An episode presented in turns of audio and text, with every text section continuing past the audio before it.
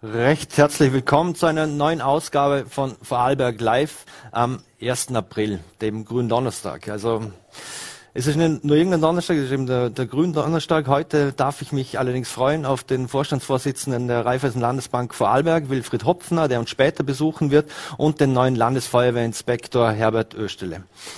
Ich darf jedoch beginnen mit dem, mit dem Geschäftsführer der Vorarlberg Lions, Alexander Rupp, der, der jetzt live bei uns im Studio ist. Vielen Dank für den Besuch, Herr Rupp. Vielen Dank für die Einladung. Herr Rupper, die, die Corona-Pandemie im vergangenen Jahr hat ja die, die Vorarlberg Lines sehr stark getroffen. Äh, wie hat es denn, wie, wie, haben Sie bilanziert im, im letzten Jahr? Wie hat es ausgeschaut an, an Passagieren und äh, was für Einbrüche haben Sie hinnehmen müssen?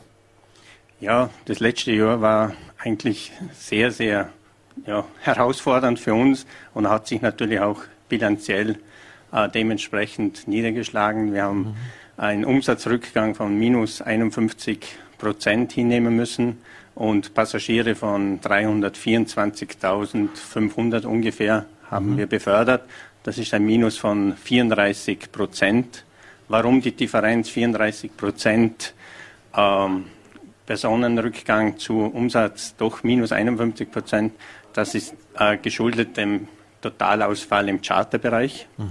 und auch dem großen Ausfall äh, im Bereich der Eventfahrten. Mhm. Jetzt äh, sind wir Vorarlberg zur Modellregion, aber Rest Österreich, äh, also wir sind alle im Prinzip, die Ampel steht wieder auf, auf Rot. Es ist eigentlich bald wieder der Beginn der Saison für Sie geplant. Was würde es für Sie bedeuten, wenn Sie nochmal so eine Saison äh, durchmachen müssen? Wäre das existenzbedrohend?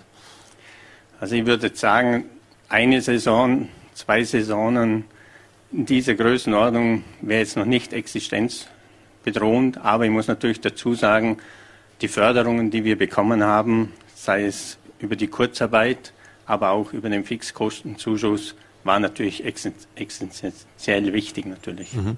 Also wir als, als jene, die, die gerne an den Bodensee runterkommen und, und mit dem Schiff äh, mal mitfahren, äh, sehen eigentlich nur entweder Rundfahrt oder dass man vom Bregenz nach Lindau oder bis zur Insel Mainau fahren kann. Aber da sind ja eigentlich viel mehr Bereiche betroffen, äh, wenn, wenn man da in die Tiefe geht.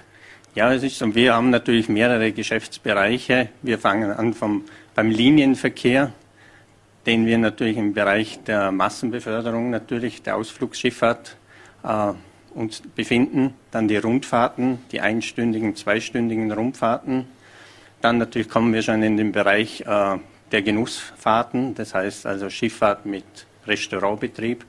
Und der nächste Bereich ist dann der Charterbereich mhm. oder auch die Bereiche natürlich dann mit Eventfahrten. Das heißt, wir kommen in den Bereich Veranstaltungen, Mhm. Und in dem Bereich ähm, haben wir natürlich Live-Musik, Show-Acts und, und, und, so weiter. Und da spielt zum Beispiel natürlich die MS Sonnenkönigin eine große Rolle, die mhm. letztes Jahr natürlich mehr oder weniger keine Fahrt hatte. Mhm. Das bedeutet also, wenn Sie jetzt zum Beispiel äh, eine Ausfahrt machen und es ist nicht nur eine klassische Beförderungsfahrt von Bregenz nach Lindau, sondern es kommt dann Clownuffe, wo für die Kinder da ist oder, oder spielt da Musik, dann fallen Sie sofort in das Veranstaltungssegment hinein. Genau, genau das haben wir eigentlich jetzt, sage ich jetzt mal, gelernt oder so Art in der Corona-Zeit, dass wir in verschiedene Bereiche hineinfallen.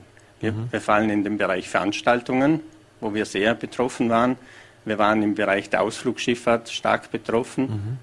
Das heißt natürlich im Bereich des Tourismus und nicht, äh, zu guter Letzt dann natürlich auch noch im Bereich äh, Restaurant, das heißt schwimmendes Restaurant. Mhm. Ähm, also andere Branchen, die haben ja die Digitalisierung voll nutzen können. Das ist jetzt bei einem Schiff ein bisschen schwierig, das, das im Hafen liegt. Es sind ja auch sehr viele Angestellte, sind Kapitäne bei Besatzung. Jetzt kennt man es von der Hochseeschifffahrt zum Beispiel, da muss immer ein Kapitän auf dem Boot sein. Äh, wie sind Sie da mit der Situation den Umgang, was das Personal betrifft? Ja, bei uns Personal selber, wir haben natürlich jetzt auch viel in die Digitalisierung in der Zeit jetzt auch investiert. Das heißt, wir haben die Schiffe quasi digitalisiert. Das heißt nicht, dass sie jetzt, äh, wie sagt man, autonom fahren, mhm. sondern das ist nur die Verbindung Verwaltung, äh, Fahrdienst und so weiter. Also zum Beispiel die Fahrberichte digital, digital werden, dann das gesamte Werkstattbuch und und und, dass das Ganze nicht mehr über, sage ich jetzt mal, über mhm. Zettelwirtschaft äh, abgehandelt wird.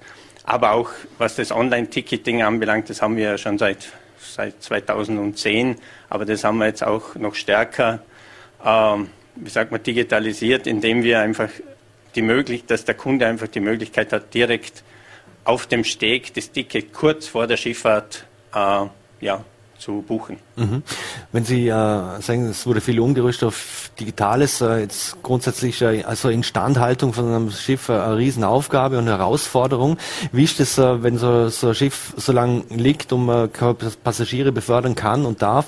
Fahrt denn da der Kapitän mit Minimalbesatzung ab und zu mal Lusse, damit äh, das Werkel läuft sozusagen? Es ist so, es gibt schon eine gewisse Zeit, wo die Schiffe wirklich stehen, aber es braucht immer eine gewisse Wartung, das heißt äh, gewisser Strom, das heißt ein, eine gewisse Heizung oder ja auch der, der Wasser, der Wasseraufbereitung und so weiter. Das muss immer alles, man, tagtäglich äh, gewartet werden. Aber grundsätzlich beginnen wir in einem normalen Jahr so Ende Februar mit den ganzen Wartungsarbeiten und Instandhaltung und so weiter. Aber mhm. jetzt natürlich, man muss natürlich dazu sagen, letztes Jahr bei den zwölf Monaten sind wir nur drei, dreieinhalb Monate circa Schiff gefahren. Oder? Wir mhm. sind ab Anfang Oktober war bei uns so eine Art fertig. Das, mhm. Normalerweise beginnt da das Herbstgeschäft, Adventgeschäft und Silvester vor allem. Das sind mhm. die absoluten Highlights bei mhm. uns im Jahr. Mhm.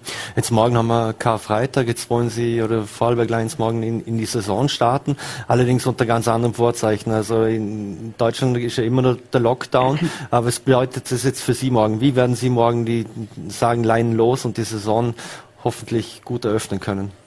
Ja, wir freuen uns sehr, dass wir morgen beginnen können. Alle Mitarbeiter von uns warten schon sehnsüchtig auf den morgigen Tag. Mhm. Wir sind auch sehr optimistisch, dass wir keinen Lockdown mehr bekommen. Mhm. Bin mir da sicher, dass da die ganzen Vorarlberger zusammenhelfen, dass wir da nicht wieder, sage ich jetzt einmal, mhm. in den gesamtösterreichischen Pott hineinfallen. Mhm. Da bin ich also sehr zuversichtlich. Ja, klar, morgen beginnen wir und vor allem das Gefühl, und ich will morgen natürlich bei der ersten Fahrt gleich dabei sein, weil mhm. schon das Leinen los, das muss man jetzt richtig spüren und heuer doppelt und dreifach. Mhm. Also es, die Wetterprognosen sind ja eigentlich hervorragend für, für morgen. Ich glaube, wir haben wieder so Wetter, Wetter wie heute, also ein wunderschöner Tag, äh, um da mit dem Schiff äh, eine Fahrt äh, zu machen. Muss man sich da die Tickets schon vorher besorgen oder am besten online reservieren? Äh, wie wird das ablaufen? Oder sind auch unten, äh, wo die Welle ist, äh, die, die Karten, kann man die dort lösen? Grundsätzlich kann man die Karten online lösen, was, wir, was ich auch empfehlen würde. Aber es ist auch die Möglichkeit, eben wie vorher gesagt, auf dem Steg kann man es noch lösen über, über Smartphone oder bei der Welle. Mhm.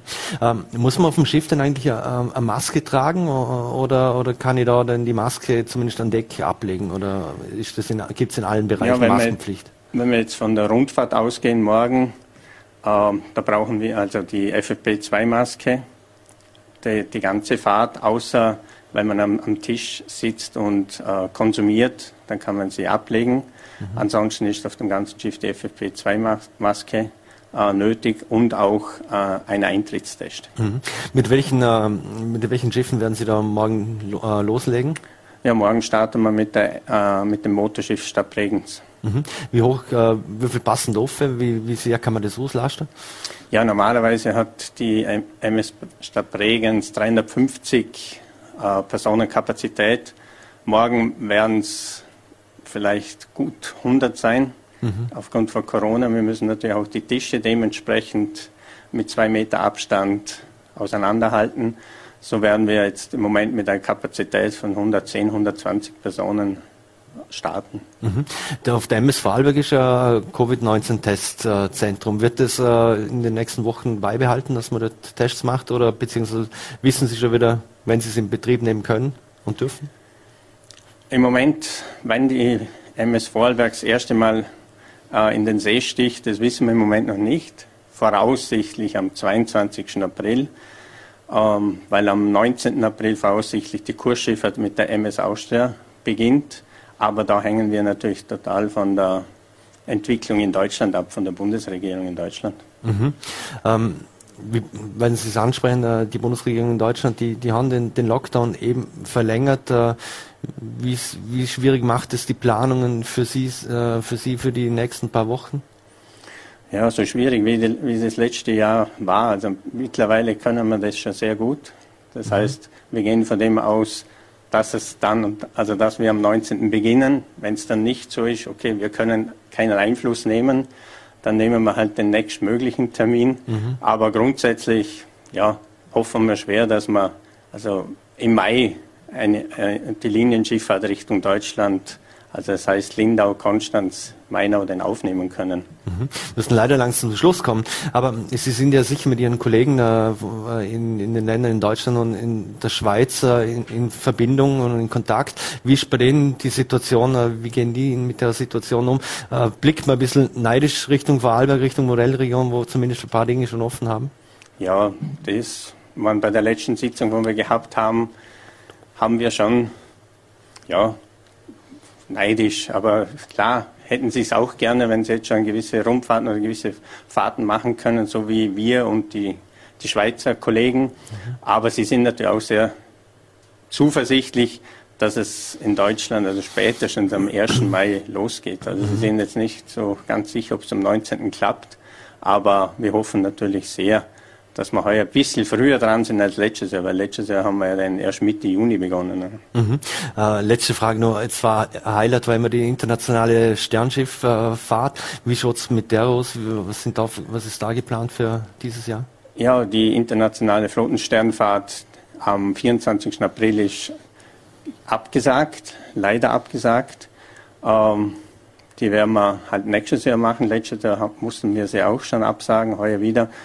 Aber ja, wir starten jetzt leider mit einer Absage, mhm. aber grundsätzlich hoffe ich schwer, dass heuer die Fahrten, die noch alle geplant sind, und wir haben eine, einen großen Fahrplan vor uns mhm. von allen möglichen Fahrten, rund Genussfahrten und so weiter. Mhm. Da hoffe ich schwer, dass wir den Großteil äh, wirklich auch durchführen können, vor allem wenn es Richtung Juli, August geht. Mhm.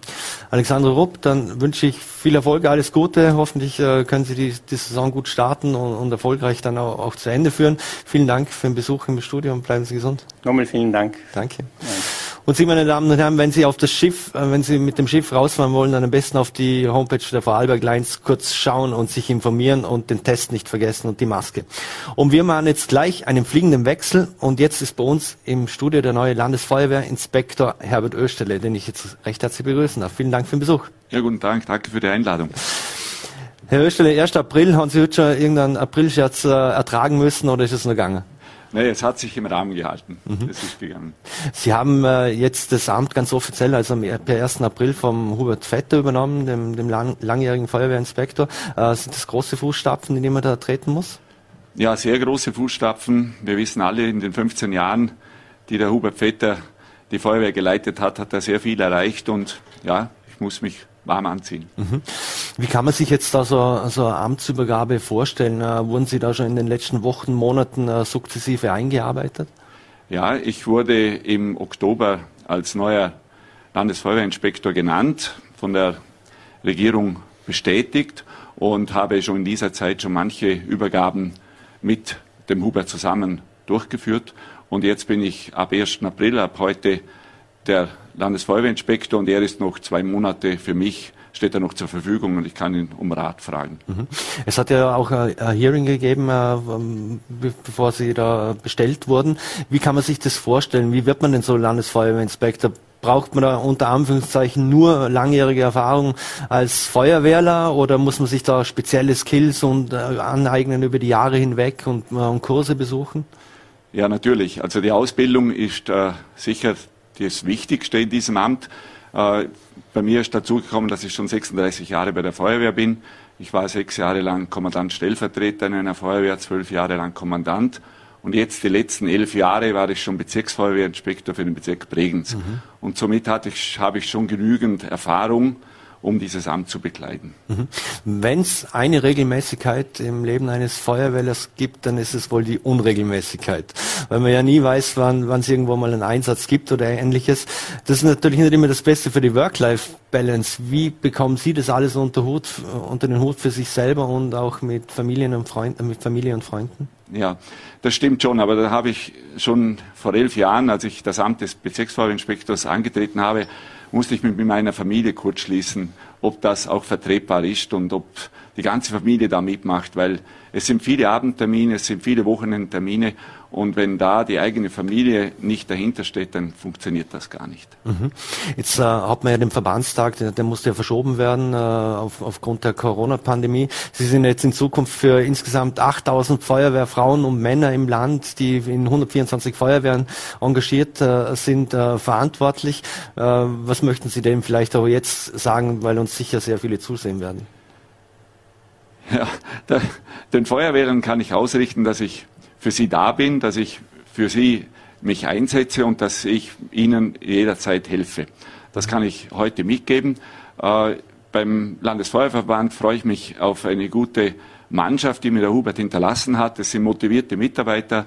Wir haben eine positive Einstellung für das Feuerwehrwesen und so können wir gemeinsam die Aufgaben, die auf uns zukommen, meistern. Mhm.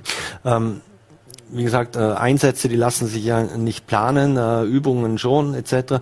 in Zeiten von Corona. Wie läuft das eigentlich ja mit den Übungen und, und den Einsätzen ab? Äh, Gibt es unter den Floriani-Jünger und Jüngerinnen eine hohe äh, Testbereitschaft und, oder gar sogar Impfbereitschaft? Wie, wie, wie läuft das da?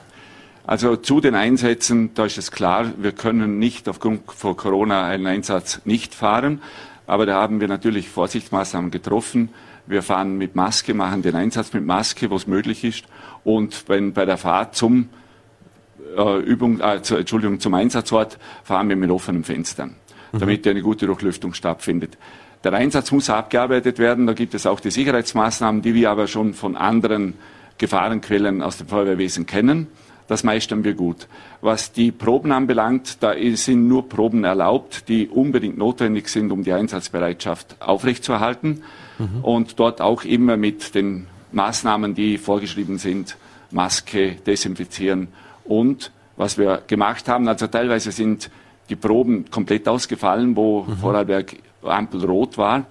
Und jetzt haben wir wieder begonnen, mit Kleingruppen zu proben. Mhm. Weil unser höchstes Ziel ist, dass wir die Einsatzbereitschaft aufrechterhalten können. Mhm. Jetzt proben wir halt mit neun Personen nur und es gibt keine Durchmischung dieser Gruppen. Mhm. Somit sind wir immer einsatzbereit. Auch wenn einmal eine Gruppe ausfällt, haben wir immer noch genügend Mann und Mannschaft, um einen Einsatz zu fahren. Müssen diese Gruppen dann äh, geregelt und gesondert zum Testen gehen? Also das ist ganz klar. Also die Gruppentrennung ist durchlässig. Also von Einsätzen bis zu den Proben und natürlich auch beim Testen. Mhm. Jetzt äh, das Rückgrat der heimischen Feuerwehren sind ja sind ja die Freiwilligen. Wie hat sich das in den äh, letzten Jahrzehnten ein bisschen äh, entwickelt, äh, vor allem auch was, was junge Menschen betrifft? Gibt es viele junge Menschen, die noch oder hoffentlich zur Feuerwehr gehen wollen? Mhm. Also wir sind in der Mitgliederzahl sind wir ziemlich konstant. Wir liegen derzeit bei diesen angesprochenen 8000. Äh, das ist so die letzten Jahre immer gleich bleiben. Was wir gemerkt haben, ist, dass unsere aktiven Mitglieder älter werden. Also wir versuchen auch diese älteren Personen zu binden und diese in der Feuerwehr zu behalten.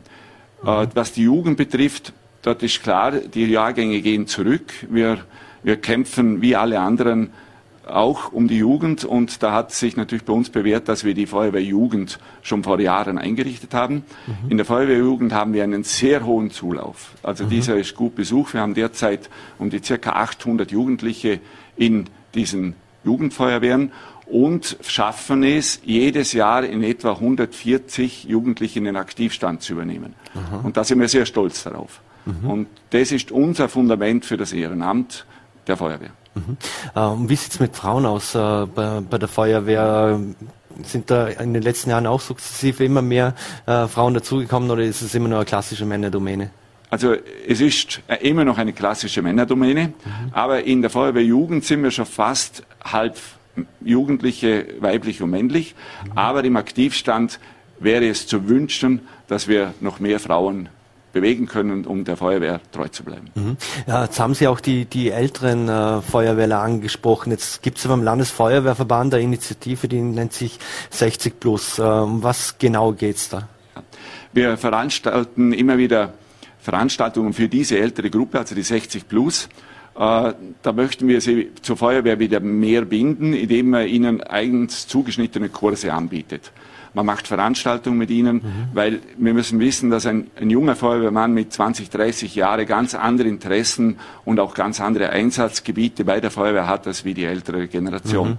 Aber wir versuchen mit Kursen, Weiterbildung diese wieder zu binden, dass sie Funktionen bei der Feuerwehr übernehmen, die sie noch leicht bewältigen können. Mhm. Das, das heißt auch, äh, da will man auch äh, Know-how-Sharing im Prinzip sicherstellen und dass das auch nicht irgendwo verloren geht, weil die ja natürlich sehr viel Erfahrung mitbringen. Ja, natürlich. Das, das ist bei jeder Altersschicht so, dass in der Feuerwehr die älteren, erfahrenen, jüngeren das mitteilen, was sie gelernt haben und was sie wissen. Das funktioniert sehr gut.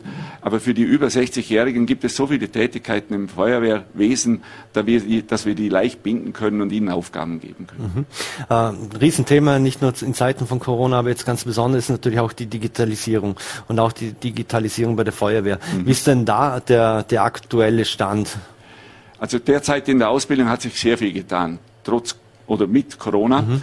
Äh, wir haben äh, wieder angefangen mit dem Präsenzunterricht an der, am Feuerwehr-Ausbildungszentrum, aber wir haben auch technisch aufgerüstet und bieten auch Online-Kurse an. Mhm. Immer wieder. Also es ist ein, ein beides. Also wir haben ganz gute Erfahrungen gemacht und haben eine hohe Teilnahme festgestellt. Mhm. Ähm, lassen Sie uns zum anderen Thema kommen und zwar ähm, also von Polizisten haben wir in den letzten Jahren zum Teil in persönlichen Gesprächen immer gehört, da wurde sich beklagt über Ausrüstung etc. Jetzt weiß man im Land, äh, ich glaube, Vorarlberg wird wahrscheinlich die, die, schönsten Feuerwehrhäuser von hier bis ins Burgenland runter haben. Äh, aber wie sieht's denn eigentlich mit der, mit der Ausrüstung etc. aus? Äh, sind Sie da vollends zufrieden? Ist alles da, das Sie brauchen? Gibt es da die Unterstützung auch von Landesseite? Oder wo würde es bei Ihnen am dringendsten äh, fehlen? Wenn jetzt mein Vorgänger hier stehen würde, der Hubert Vetter würde sagen, ich kann mit Stolz berichten, dass im letzten Jahr die letzte Gemeinde in Vorarlberg einen Tankwagen erhalten hat und dass jetzt alle Gemeinden mit einer Grundausstattung ausgestattet sind, was den technischen Fahrzeugbereich betrifft. Wir haben die letzten Jahre sehr viele Feuerwehrhäuser gebaut und saniert und dort ist noch ein Nachholbedarf. Es gibt nur einige Gemeinden, die aus allen Nähten platzen. Mhm. Und dort müssen wir sicher noch einiges an Geld und Zeit investieren. Grundsätzlich muss ich sagen, ist die Feuerwehr auf sehr hohem Niveau. Mhm. Also wir sind gut ausgestattet, haben sehr gutes Equipment, aber wir müssen aufgrund der Anforderungen, die immer verschiedener werden, müssen wir natürlich auch nachrüsten und das sind Investitionen, die die Gemeinden tätigen müssen und das Land natürlich auch. Mhm. Abschließend noch jetzt auch die heimischen Vor äh, Feuerwehren, die nutzen natürlich Social Media auf der einen Seite für, für sich selbst, um äh, Einsätze zu doku dokumentieren und, und, ähnliches. Andererseits steht man durch Social Media und andere Dinge sehr schnell auch im, im Fokus und im, im, im Spotlight. Ähm, also es ist irgendwo Fluch und Segen zugleich. Äh, wie gehen Sie damit um, beziehungsweise wie ist Ihr Zugang? Äh, ist da mehr geworden in den letzten Jahren, dass es auch Probleme gibt, weil schnell irgendwelche Menschen und Gaffer dort stehen mit dem Handy, weil sie schnell irgendwas irgendwo posten möchten? Ja, das ist ein, eine Entwicklung, die uns Sorgen macht.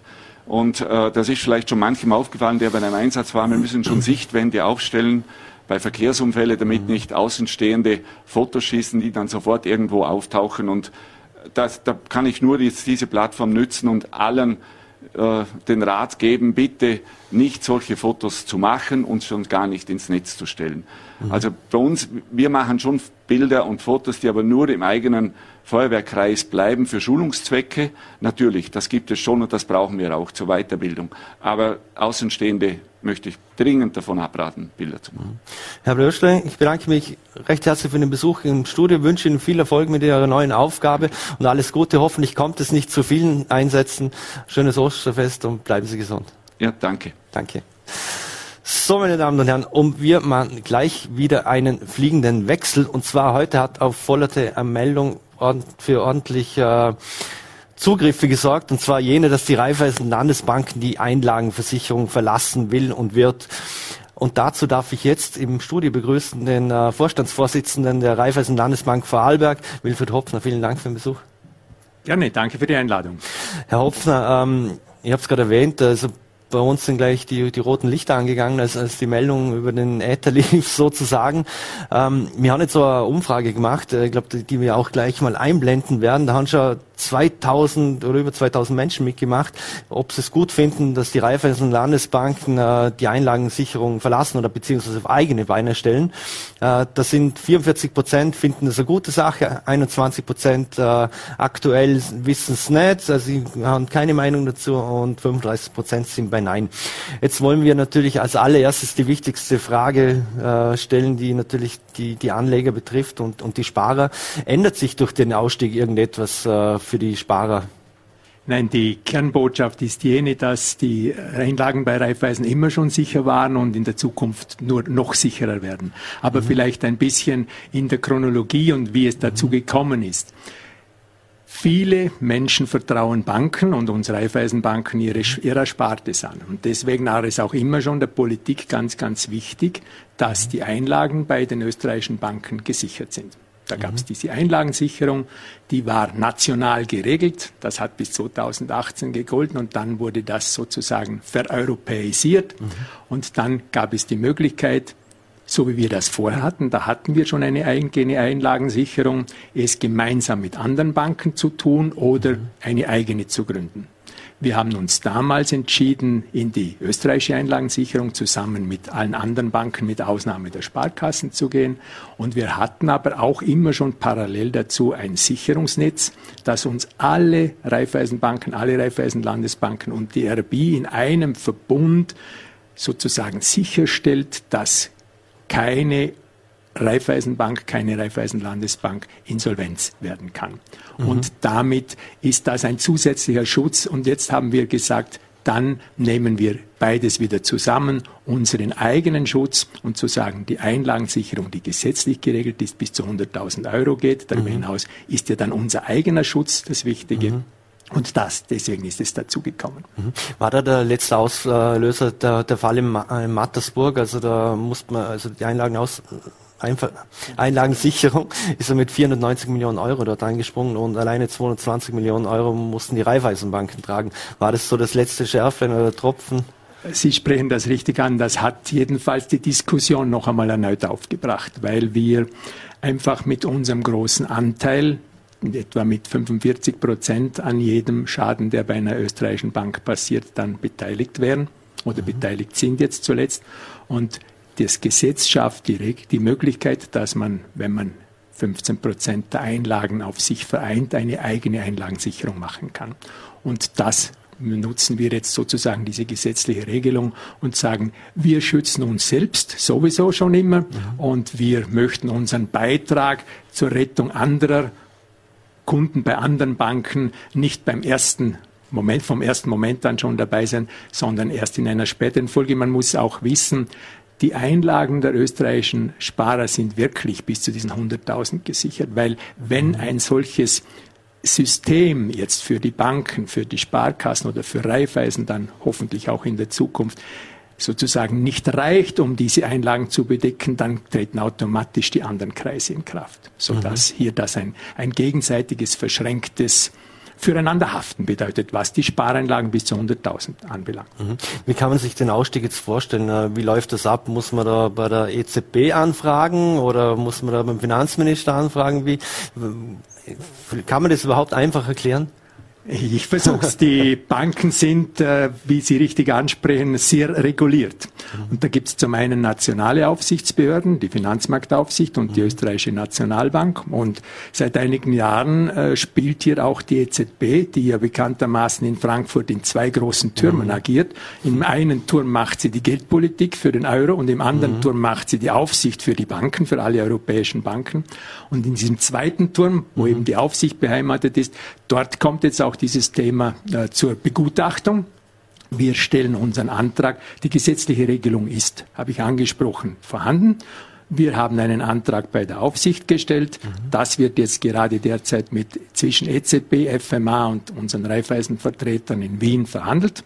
Mhm. Und äh, wir gehen davon aus, dass wir dann einen Bescheid bekommen in absehbarer Zeit und dass wir das dann umsetzen können. Mhm. Und das heißt, dann müssen Sie selbst äh, im Prinzip wie eine Einlage machen, zum mal grundsätzlich äh, die Einlagen abzusichern? Oder, oder, wie, oder wie läuft es auch jetzt? Ist es auch jetzt so, dass man im Voraus zahlt und es gibt verschiedene Möglichkeiten. Zum einen bei dieser Einlagensicherung, sprechen Sie richtig an, ist ein Fonds zu dotieren. Der ist mhm. anzusparen. Deswegen war jetzt auch in dem konkret angesprochenen Fall der Burgenländischen Bank, mhm. waren die Mittel aller österreichischen Banken in einem Fonds vorhanden. Das heißt, das Geld ist da. Mhm. Und wenn jetzt eine solche Insolvenz passiert, was wir alle nicht hoffen, dass das jetzt Nachahmer findet, aber Natürlich, mhm. die Mattersburger Geschichte zeigt es, es kann einmal passieren, dass so etwas geschieht. Dann sind die Mittel da und dann geht das sehr schnell. Die Kunden sind dort sehr schnell befriedet worden und aus diesen Geldern, die die Einlagensicherung sozusagen auf der Seite hatte, auch bezahlt worden. Und darüber hinaus gibt es aber dann natürlich, sollte das nicht reichen, sofortige Zuschusspflichten, die wir Banken auch vertraglich ähm, eingegangen sind. Und das ist jetzt auch bei uns im eigenen System auch wieder so. Wir bauen einen Topf dafür auf. Übrigens auch mhm. unser Einlagen, unser gesamtes Sicherungssystem, das jetzt sozusagen über die Einlagensicherung noch hinausgeht, ist aus verschiedenen Töpfen gefüllt. Zum einen gibt es einen bar einbezahlten Topf. Das Geld mhm. liegt bei der Nationalbank und damit sicher veranlagt. Wir zahlen dort übrigens auch die Negativzinsen für diese Gelder, die dort liegen, okay. wie alle anderen. Das nur mhm. am Rande erwähnt. Und dann gibt es verschiedene Regelungen, wie war, wer dann im Falle eines Schadensfalles zahlen müsste. Mhm. Jetzt, Sie haben es selbst angesprochen, das wurde ja auch schon 2018 schon mal diskutiert. Äh, damals ist es gescheitert an den, an den Raiffeisenbanken in Oberösterreich. Äh, in der Raiffeisen-Geschichte ja ein ziemlich äh, mächtiger Player in den letzten Jahren und ein einflussreicher Player immer gewesen. Ähm, wie schaut es aber aktuell im Vorarlberg aus? Sind sich im Vorarlberg alle einig äh, in, in, den Banken, die ja im Prinzip autark geführt werden, äh, dass das der richtige Schritt ist und wird das in dem Fall auch unterstützt? Raiffeisen ist eine Genossenschaft mhm. und eine Genossenschaft ist sehr basisdemokratisch organisiert. Mhm. Und das äh, bringt manchmal auch, manchmal gewünscht, manchmal vielleicht nicht so sehr herbeigesehnt, Diskussionen. Wir entscheiden solche ganz massiv strategischen und langfristig bedeutenden Themen nicht irgendwo in einer Konzernzentrale auf Knopfdruck, sondern basisdemokratisch. Mhm. Und da reden alle mit. Und richtig, das war beim letzten Mal, konnten wir nicht diese Einigkeit herstellen. Damals gab es nicht nur in Oberösterreich, auch in anderen Bundesländern Bedenken dazu. Warum sollen wir uns das antun, das selbst zu machen?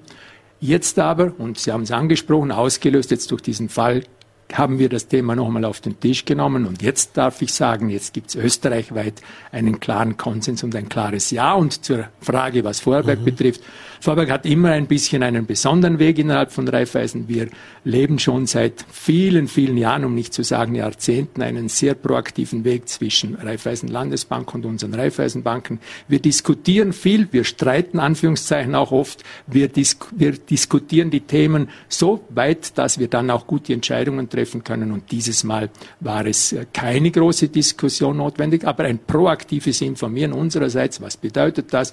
Was müssen wir alles tun? Mhm. Welche Voraussetzungen sind gesetzlich gegeben, was erwartet die Aufsicht. Das haben wir sehr proaktiv diskutiert und alle stehen hinter dieser Lösung, die mhm. hoffentlich kommt. Mhm. Ist es überhaupt vorstellbar, dass eine Raiffeisenbank in Österreich mal in eine Schieflage kommen könnte? Es ist nicht auszuschließen, dass eine Raiffeisenbank in eine Schieflage kommen könnte, aber unsere Sicherungssysteme stellen sicher, dass das dann nie zu Schaden eines Kunden werden wird. Mhm. Jetzt, Sie haben es vorhin äh, sel äh, selbst angesprochen, dass nicht jede Bank kann selbst der Einlagensicherung äh, äh, sich dafür anmelden. Jetzt, ich weiß, es ist zwar nicht Ihre Baustelle, aber auch als ehemalige ba Bankensprecher, die Volksbanken haben sich ja beschwert, dass sie das nicht äh, machen dürfen und können. Ist es im Fe ein Fehler im System oder ist es schon richtig, weil sie halt eine bestimmte Größe nicht haben? Ich kann das nicht beurteilen. Ich kann nur feststellen, dass das Gesetz das genauso regelt. Und äh, ich vermute schon, dass es damit zusammenhängt, dass man damit über diese 15 Prozent Anteil an den Einlagen der, die Aufsicht, der Gesetzgeber auch das Ziel verfolgt, dass eine gewisse Größe gegeben sein muss, dass man dieses Privileg in Anspruch nehmen kann. Mhm. Aber es ist wie bei allen gesetzlichen Regelungen, es gibt die Möglichkeit, dagegen Rekurs zu nehmen, das auch mhm. anzusprechen. Und das wird vielleicht in diesem Fall dann auch passieren. Mhm. Jetzt muss ich abschließend noch die, die Gelegenheit nutzen. So, Sie waren ja Bankensprecher, haben diese Funktion äh, zurückgelegt. Äh, das macht jetzt der Werner Böller, der gerade in Pension ist. Jetzt weiß man, dass Sie auch äh, bald mal in Pension gehen werden. Äh, wie werden Sie denn äh, die, die Nachfolge, wie wird da bei Ihnen die Nachfolge geregelt oder ist, ist schon geregelt und äh, wann werden Sie übergeben? In der Raiffeisen Landesbank werde ich vereinbarungsgemäß, weil das mein mhm. Vertrag so vorsieht, am 30.06.2022 in Pension gehen. Mhm. Und äh, ja, der Nachfolger als Marktvorstand in der Raiffeisen Landesbank ist bestellt. Das wird der Manfred Migler werden. Mhm. Er wird am 1. Oktober bei uns im Haus eintreten. Ich werde mit ihm noch ein gutes halbes Jahr, fast ein Dreivierteljahr, dann im Land Leute und Gegebenheiten äh, mhm. kennenlernen können, helfen dabei können. Und am 30.06. gehe ich in Pension und er übernimmt am 1. Juli das Vorstandsmandat für den Marktvorstand in der Raiffeisen Landesbank. Mhm. Ähm, jetzt äh, als, letzte, als, letzte Frage noch, ähm, wie ist da der Auswahlprozess gelaufen? Äh, er kommt ja aus dem Tirol. Äh, wieso, Sie sind ein Vorarlberger, äh, Sie waren jetzt Vorstandsvorsitzender, davor der Karl Waltle war jetzt auch kein Vorarlberger, aber wie kommt es zu dieser Bestellung? Ähm, hat sich im Land, wollte im Land auch niemand äh, Ihren Posten haben? Es ist äh, ein Vorstandsmandat, das wir bewusst ausgeschrieben haben, das wir auch sehr offen ausgeschrieben haben, das wir österreichweit und auch in Deutschland ausgeschrieben haben, weil wir einfach sicherstellen wollten, dass sich Vorarlberger bewerben können, aber auch äh, durchaus in, an Vorarlberg und an der, an der Organisation, an der Raiffeisenorganisation interessierte Managerinnen und Manager. Mhm. Es gab eine, wir haben uns auch ein professionelles Beratungsbüro äh, zu Hilfe genommen. Es gab sehr viele Bewerbungen, es gab einen sauberen Auswahlprozess und am Ende des Tages waren dann noch fünf. Und irgendwann waren es noch zwei und irgendwann musste der Aufsichtsrat zwischen diesen beiden entscheiden und die Wahl ist auf den Manfred Migler mhm. gefallen. Zum einen, weil er ähm, ausgebildeter Banker ist, der hat in der Raiffeisen Landesbank in Tirol das Bankgeschäft von der Pike auf gelernt. Er war zuletzt bei der Unica im Tirol Landesdirektor, hat dort nochmal seine Vertriebsaktivitäten gestärkt. Und wenn man einen Vertriebsvorstand äh, sucht, dann sind Beziehungen pflegen, Menschen auf Menschen zugehen können, fachliche Expertise eine bedeutende Anforderung. Mhm. Das bringt er gänzlich mit, uneingeschränkt. Und äh, dann kam dazu, dass er das Ländli in den letzten Monaten und Jahren, jedenfalls in den Monaten, seit er sich beworben hat, hat er sich intensiv mit dem Ländle auseinandergesetzt und festgestellt, ist ja ganz schön hier mhm. zu leben und mhm. zu arbeiten oder zu arbeiten und zu leben. Er wird mittelfristig den Wohnsitz mit seiner Familie hierher verlegen und er wird ein Vorarlberger werden. Mhm. Insofern passt das, denke ich, alles gut zusammen. Mhm. Dann sind wir schon sehr gespannt und hoffen, dass wir Ihren Nachfolger dann auch hier im Studio begrüßen dürfen. Nochmals kurz zusammenfassend, auch wenn die Raiffeisen Landes oder Raiffeisen Banken aus der Einlagensicherung aussteigen. Für Sie, für, die, für Sie als Anleger ändert sich gar nichts als Sparer. Es bleibt alles sicher und wie gehabt. Ich bedanke mich recht herzlich für den Besuch im Studio, äh, wünsche frohe Ostern und bleiben Sie gesund. Danke für die Möglichkeit, das wünsche ich alles auch. Danke. So, meine Damen und Herren, und das war's schon wieder mit Vorarlberg Live am grünen Donnerstag. Morgen geht's hier wieder um 17 Uhr weiter. Jetzt anschließend kommt gleich die Mixzone für alle Sportinteressierten. Sportinteressierten würde uns freuen, wenn Sie reinschalten. Vielen Dank fürs Dabeisein.